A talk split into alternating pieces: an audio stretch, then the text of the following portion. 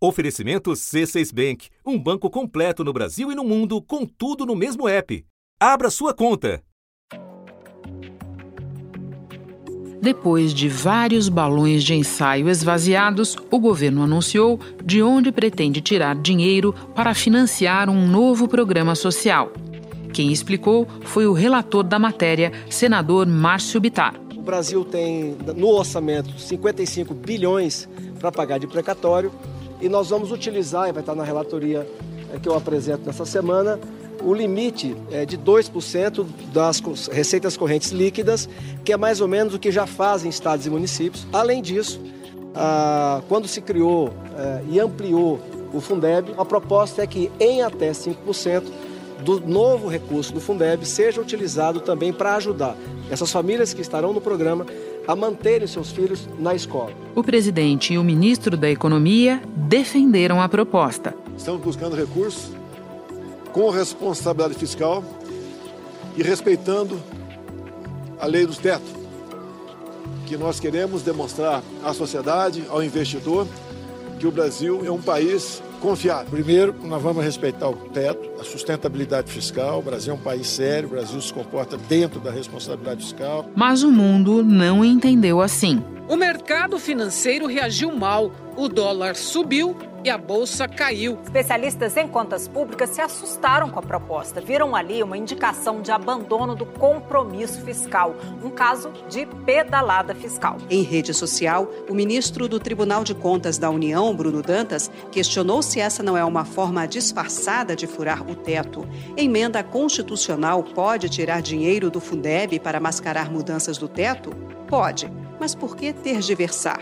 Mesmo assim, o líder do governo na Câmara, deputado Ricardo Barros, afirmou que, apesar das críticas, o governo não vai rever a proposta. A ideia de usar dinheiro reservado ao pagamento de dívidas e recursos da educação básica, que estão, é importante lembrar, fora das amarras do teto de gastos, trouxe de volta ao noticiário termos que no passado recente estiveram associados a outro governo. O pedido de impeachment da presidente Dilma Rousseff é baseado num crime econômico, que é o crime de responsabilidade fiscal. O TCU questiona se bancos públicos financiaram o governo pagando programas sociais como Bolsa Família, uma prática que tem sido chamada de pedalada fiscal.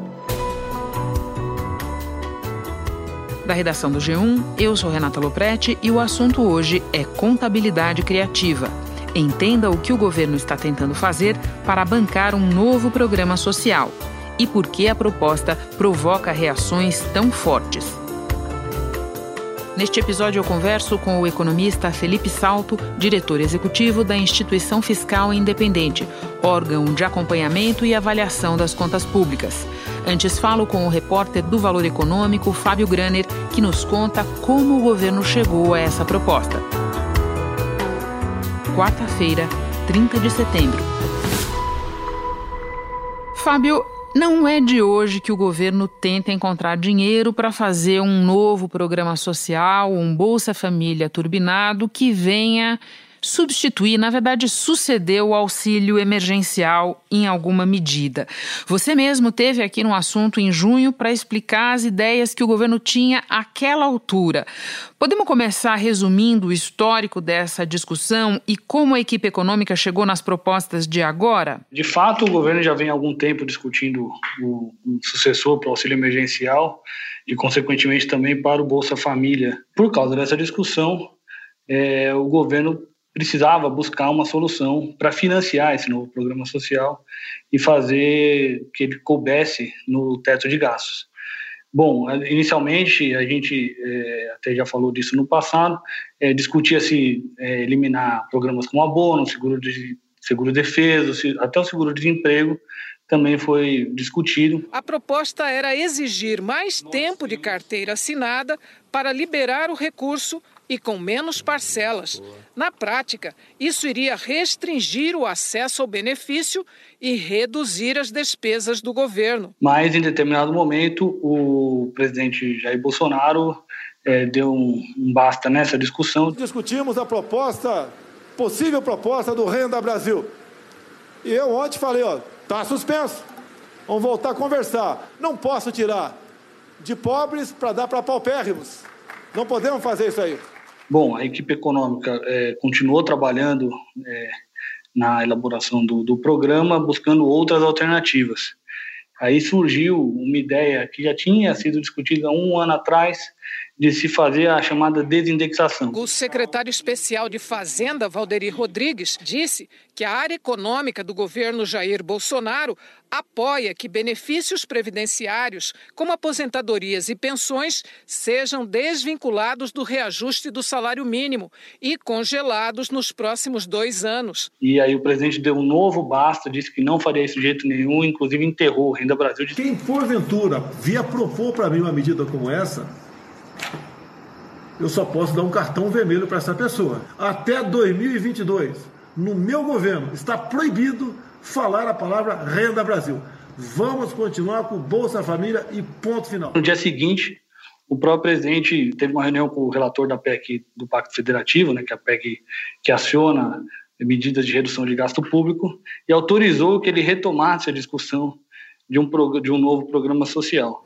O presidente me autorizou Tá? Então, assim, não adianta agora a gente especular do que, que vai tirar, onde que vai cortar, mas eu estou autorizado pelo presidente, né? ele me deu sinal verde, e a partir de agora eu vou conversar com os líderes do governo, no Senado e na Câmara, conversar com a equipe econômica, ah, mas a semana que vem a ideia é apresentar um relatório é, que tenha as PECs e também a criação desse programa. E aí se chegou nos últimos dias a essa proposta de é, fazer um, um, dar um limitador no pagamento de, de, precatórios que são dívidas judiciais. E a outra proposta que surgiu era é de também era uma proposta que já, já tinha sido trazida no passado e, e, e volta agora, de usar os recursos, 5% do, da complementação que a União faz no chamado Fundeb, e aí a sugestão que surgiu também era colocar parte desse dinheiro vinculado ao renda cidadã, que é o novo nome que surgiu é, para o antigo Renda Brasil, para o sucessor do Bolsa Família. Ninguém quer assumir né, como pai da criança, parece que aquela situação que todo mundo está dizendo que a ideia não foi dele, mas a ideia teve o aval sim da equipe econômica, que estava mais preocupada com outra ideia que tinha surgido no meio da discussão, chegou até entrar no texto preliminar do relator, é, Márcio Bittar, ele disse isso para mim numa entrevista ontem, em que ele é, que era tirar o, o, o, renda cidadã do teto de gastos e financiá-lo com recursos de reversão de benefícios fiscais, como simples, é, a, a, a, alíquota zero de lucros e dividendos, coisas assim, que seriam revertidas para bancar o programa, mas ele ficaria fora do teto de gastos. Temendo isso, o governo não, a equipe econômica não abre mão do teto de gastos, optou-se por essa solução dos precatórios. Fábio, o mercado entendeu a proposta sobre os precatórios como calote e entendeu a proposta de garfar dinheiro do Fundeb, sobre o qual não pesa o teto de gastos, como contabilidade criativa. Houve quem falasse em pedalada.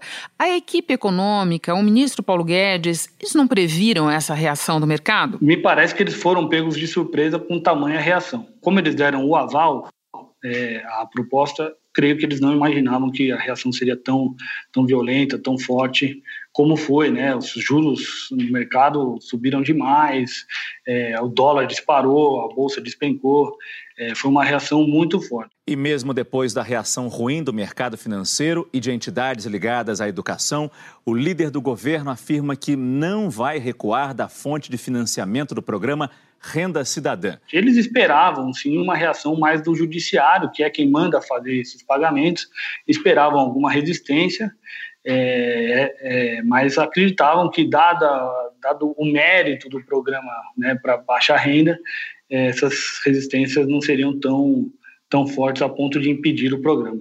De qualquer forma, essa, essa negociação está acontecendo já no Congresso. O ministro da Economia, Paulo Guedes, disse que o próximo passo tem que ser dado pelo Congresso. Nós temos a nossa proposta praticamente é, pronta e agora é a política que dá o time. Já tem gente até falando é, de elevar o, o, valor de pagamento dessas dívidas judiciais. O Fundeb tem um pouco mais de resistência né, na parte da, da bancada da educação. Essa ideia já foi derrubada, né, fortemente é, rebatida pela bancada de educação há dois, três meses atrás, não faz muito tempo. A medida do Fundeb não encontra respaldo dentro do Congresso, então tem pouca chance mesmo de prosperar essa opção que o governo. Fábio, tem gente considerando essa proposta do governo tão heterodoxa que passa a especular se ela não seria uma espécie de diversionismo, uma espécie de terapia ocupacional para que depois da eleição municipal é, se apresentasse a aspas verdadeira proposta que seria a de aumento de impostos, a de criação de um novo imposto.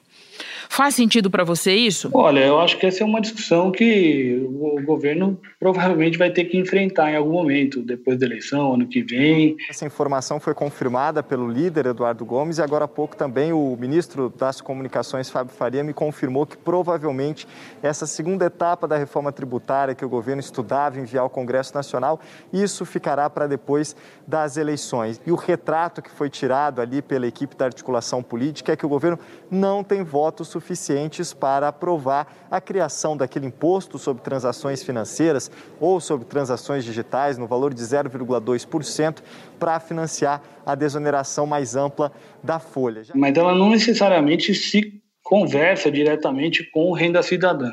Ele precisa ser financiado com, com recursos de, de tributos, como sempre, porém, o problema hoje de construí-lo é do lado da despesa, né? porque você tem, a, você tem a restrição do teto de gastos. Então, você pode aumentar imposto, ter uma arrecadação o dobro da que se tem hoje, e você vai continuar no mesmo problema para botar o renda cidadã de pé, porque você não tem espaço dentro do grupo de despesas que o governo tem hoje. Bom, agora vamos ver o que está por vir, Fábio. Essa proposta de financiamento apresentada pelo governo foi inserida na PEC emergencial e ela ainda precisa ter o seu relatório apresentado e depois ser votada pelo Congresso. Diante da repercussão negativa, o governo está é, em que estado de espírito, Fábio? Você acha que a gente deve prever recuo ou que ele vai seguir com a proposta tal como ela está? É, Renata, já tem gente cogitando recuo, sim, na equipe econômica. É, acho que a reação do mercado assustou. O secretário do Tesouro acabou de dizer que, o, que, a reação do mercado é um alerta, deve ser levado em conta. O secretário do Tesouro Nacional ressaltou o impacto negativo no dólar e na bolsa. Teve já um sinal muito claro, por exemplo, nos juros e na, nos indicadores em gerais, câmbio, etc. Porque não é uma redução de despesa. É tecnicamente assim, tá, é, é dá para falar. Agora, essa é uma, faz uma parte jurídica. Lá no Congresso, eu falei hoje de tarde com o líder do governo, o senador Fernando Bezerra, ele garantiu que a estratégia está mantida, a proposta vai ser apresentada é, e, que o, e que o texto vai ser patrocinado. Ele deu um sinal de que o que pode eventualmente mudar aí é esse, esse percentual, esse índice de 2% da receita para os precatórios, para dívidas judiciais, é, elevar isso. É, o senador Márcio Bittar já até já mencionou um número de 3%, mas pode até ser mais, porque daí de repente você consegue numa negociação diminuir o tamanho desse adiamento de despesa e tornar a medida mais palatável. O senador Márcio Bittar, inclusive, disse que, disse que essa é uma solução menos traumática, dadas as outras que surgiram ao longo do, do caminho. Mas na base do governo no Congresso, que é quem liderou esse processo né, nos últimos, nas últimas semanas, de certa forma é, tutelando o ministro Paulo Guedes, mantendo ele um pouco mais contido. É que agora o ministro Paulo Guedes não é mais esse poder solitário dentro do governo. Quando eles falam em eixo político, trocando em miúdos, em miúdos eles estão dizendo isso. Agora não está o Guedes mandando sozinho, a política está falando mais alto. E o Centrão é quem determina isso. Tanto é assim que todos os líderes do Congresso são do Centrão. Está garantindo que a proposta vai continuar andando. Né? Tem, temos que esperar os próximos passos. Né? Fábio, pelo que você está nos explicando, essa história ainda tem vários capítulos. Conto com você para nos atualizar em outros episódios quando esses capítulos se desenrolarem. Eu agora vou falar com o Felipe Salto, mas antes quero te agradecer por todas as informações. Bom trabalho. Muito obrigado, Renata. É sempre um prazer participar aqui. Sempre conte comigo sempre que precisar. Felipe, diante da apresentação da proposta do governo para o financiamento do Renda Cidadã, apareceram diante de nós algumas palavras antigas, como calote, e algumas palavras mais associadas ao passado recente, como pedalada e o termo mais genérico de contabilidade criativa. Você pode começar nos explicando o que é isso? É muito importante que a gente fale sobre isso, porque o Brasil viveu recentemente, principalmente de 2008 a 2014, um verdadeiro desmonte da principal regra fiscal e com ela do sistema de metas, né, das chamadas metas de resultado primário, na época superávit primário. O que, que aconteceu? Foi utilizado um expediente de medidas contábeis para fazer abatimentos, deduções, diminuições na meta de superávit primário, que é receita menos despesa, sem considerar os juros da dívida, de modo que a meta era sinalizada sempre num nível maior do que o esforço fiscal que era entregue pelo governo. Isso acabou gerando um quadro de baixíssima transparência e também prejudicou a dinâmica da dívida, porque o governo sinalizava uma meta fiscal na lei, mas na prática, como ele podia fazer uma série de abatimentos contábeis, ele entregava um esforço fiscal para valer, receita arrecadada, menos despesa, que era muito menor. Esse é, é, conjunto de medidas, que ficou conhecido como contabilidade criativa, ele pode ser comparado com o que está se tentando fazer nesse momento com a nova regra fiscal, que é o teto de gastos. Justamente o teto, que foi uma resposta a todo esse período problemático de expansão fiscal é, como uma espécie de motor o crescimento econômico. Então é nesse contexto que esses termos começam a voltar. Né? Bom, e onde é que a gente encontra a contabilidade criativa nessa proposta do governo de usar recursos do Fundeb e de dar uma espécie de calote nos precatórios? Meios que seriam utilizados para viabilizar o renda cidadã. Onde é que está a contabilidade criativa aí? Pois é, essas duas medidas anunciadas para financiar um programa que eu pessoalmente acho meritório, são muito ruins. É, primeiro ponto, a questão dos precatórios. O que, que é um precatório? É uma decisão judicial que manda o Estado, a prefeitura, o governo e, nesse caso, a União, pagar uma determinada despesa. Pode ser um precatório previdenciário, pode ser até uma questão salarial ou de outra natureza. Você tem grandes precatoristas e tem os pequenos, né? Agora, quando você diz o seguinte, existe uma despesa, mas eu só vou pagar depois, começa a soar o sinal de alerta. O arranjo do governo para bancar o novo programa social enfrenta resistências desde o primeiro momento. Usar dinheiro reservado para pagamento de precatórios está sendo visto como calote. O governo reconhece a dívida, mas empurra o pagamento. Como assim? O governo tem no orçamento do ano que vem 54,7 bilhões de despesas dessa natureza, precatórios e sentenças judiciais para pagar. O que foi anunciado ontem é o seguinte: olha, nós vamos pagar só até um limite. De quanto? De 2% daquilo que a gente chama de receita corrente líquida, que para o ano que vem está estimada em 804,5 bilhões. Quanto que dá 2% disso? Um pouco mais de 16 bi. Ora, e o restante para completar 54,7? Como é que fica? Não vai ser pago, vai ser incorporado na dívida. Claro que, como vai ser incorporado na dívida, o calote propriamente dito não acontece porque em algum momento terá que ser pago. Eu estou te ouvindo aqui, Felipe, até porque na origem de todo calote tem alguém que um dia disse que um dia ia pagar, certo? Exatamente. Você tem ali um, uma promessa é, uma obrigação, na verdade, de pagamento. É como se você dissesse: olha, servidores públicos, o, o 13 salário desse ano não vai ser pago. Ou então o salário de dezembro de novembro não vai ser pago. É impensável, né? Porque é uma despesa obrigatória. As pessoas estão trabalhando, tem que ser pagas. O precatório é a mesma coisa, é uma despesa que no jargão a gente chama de obrigatória, justamente porque tem um credor lá do outro lado esperando receber. Quando você diz que uma parte não será paga, é aquela coisa do devo, não nego, pago quando puder, isso gera um pequeno caos, né? porque as pessoas começam a, ter desconfiança, inclusive, a respeito das outras obrigações do governo que dizer da dívida pública, né, dos títulos do governo. Entendi. Então, pelo que você está explicando, Felipe, a proposta do uso dos precatórios tem mais cara de calote.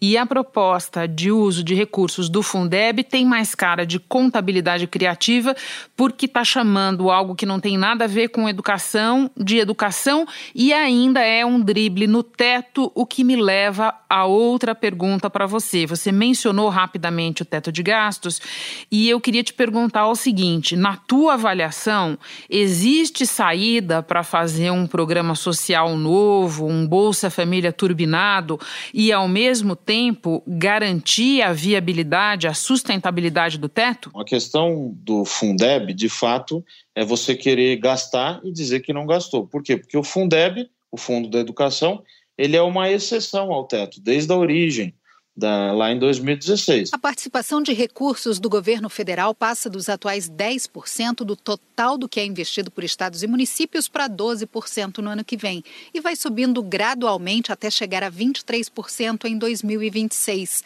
O dinheiro não poderá ser usado em programas de transferência de renda, também não poderá cobrir aposentadorias e pensões, como queria o governo. Então, quando você começa a querer enfiar despesas que não são da educação dentro desse fundo, é claramente contabilidade criativa. Agora, como resolver a questão?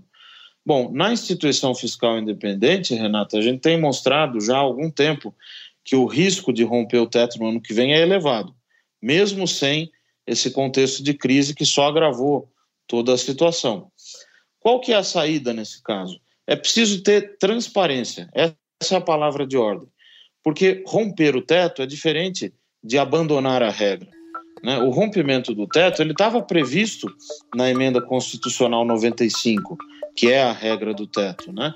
E o que, que acontece quando você rompe? Acionam-se gatilhos, medidas automáticas de ajuste. O que, que o governo pode fazer? Existe uma PEC, uma proposta de emenda à Constituição em tramitação, que é justamente essa na qual está se dando esse debate dos precatórios e do Fundeb, que poderia ser usada para anunciar medidas de ajuste fiscal. Então, adotar os gatilhos que estão na emenda 95 e até reforçá-los. Você poderia cortar gastos de pessoal, é, regulamentar ou ser mais claro na questão da redução de jornada de servidores, poderia cortar subsídios creditícios, poderia cortar a desoneração da folha. Né? Então, há uma série de medidas que poderiam ser tomadas, só que todas elas têm custos. Né? O custo político de você mexer numa outra despesa para comportar essa despesa social nova. Os líderes dos partidos reclamam que o governo quer condicionar o apoio à PEC à derrubada do veto sobre a desoneração da folha de pagamento. A medida, que alcança 17 setores que mais empregam no país, foi prorrogada até 2021. Bolsonaro vetou, mas o Congresso tem a palavra final e está disposto a derrubar. Felipe, o governo parece estar numa fase em que não está querendo arcar com nenhum custo político e nada do que ele tem anunciado, a começar por esse anúncio mais recente, que é objeto da nossa discussão aqui, envolve corte de despesa. Por que isso acontece, Felipe? Não existe mais espaço nenhum para cortar despesa ou é simplesmente uma questão de decisão do governo? Você poderia nos dar exemplos de que tipo de corte de gasto o governo poderia ou deveria fazer? Existe espaço sim, quer dizer, o espaço é reduzido porque cerca de 95% do nosso orçamento ele é rígido. Para que a gente tenha dimensão disso, nos Estados Unidos esse percentual é de 60% e já é bastante alto. Então, por que, que a gente tem tanta rigidez? Porque há essa prática que foi consolidada na Constituição de 88 de colocar carimbos nas coisas, né? Tudo é obrigatório, tudo tem uma regra de correção automática, não pode ter redução disso e daquilo. Mesmo assim, é possível fazer mudanças. Por quê? A própria emenda do teto, a regra do teto de gastos, a meu ver, ela já enunciou no artigo 109 do ADCT, que é uma coisa técnica, mas é importante dizer, o ato das disposições constitucionais transitórias, que o governo, no caso de rompimento da regra, do limite, do teto de gastos, ele pode não dar reajustes salariais, pode não fazer concursos, pode, é, qualquer dos três poderes, na verdade, não pode tomar medidas que aumentem a despesa acima da inflação. Então, há uma gama de coisas que poderia sim ser feita. O desafio maior é o enfrentamento político disso, né, do corte de gastos, que é sempre muito complicado. Felipe, muito obrigada pelos teus esclarecimentos todos. Uma aula, como sempre. Bom trabalho aí. Eu que agradeço, Renato. É um prazer falar com você sempre. Antes de terminar, um lembrete. Começa nesta quarta, 30 de setembro, o pagamento das novas parcelas do auxílio emergencial, agora de 300 reais. Mas fique atento com a prorrogação do benefício, foram estabelecidos novos critérios para definir quem está habilitado a receber. Os critérios e o calendário de pagamento você encontra no G1. Este foi o assunto podcast diário disponível no G1 e também nos aplicativos Apple Podcasts, Google Podcasts, Spotify, Deezer, Castbox. Nos aplicativos dá para seguir a gente e assim ficar sabendo toda vez que tiver novo episódio. Eu sou Renata Loprete e fico por aqui. Até o próximo assunto.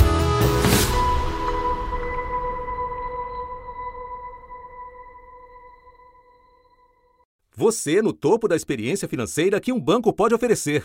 Escolha um banco completo no Brasil e em qualquer lugar do mundo. Abra sua conta no C6 Bank.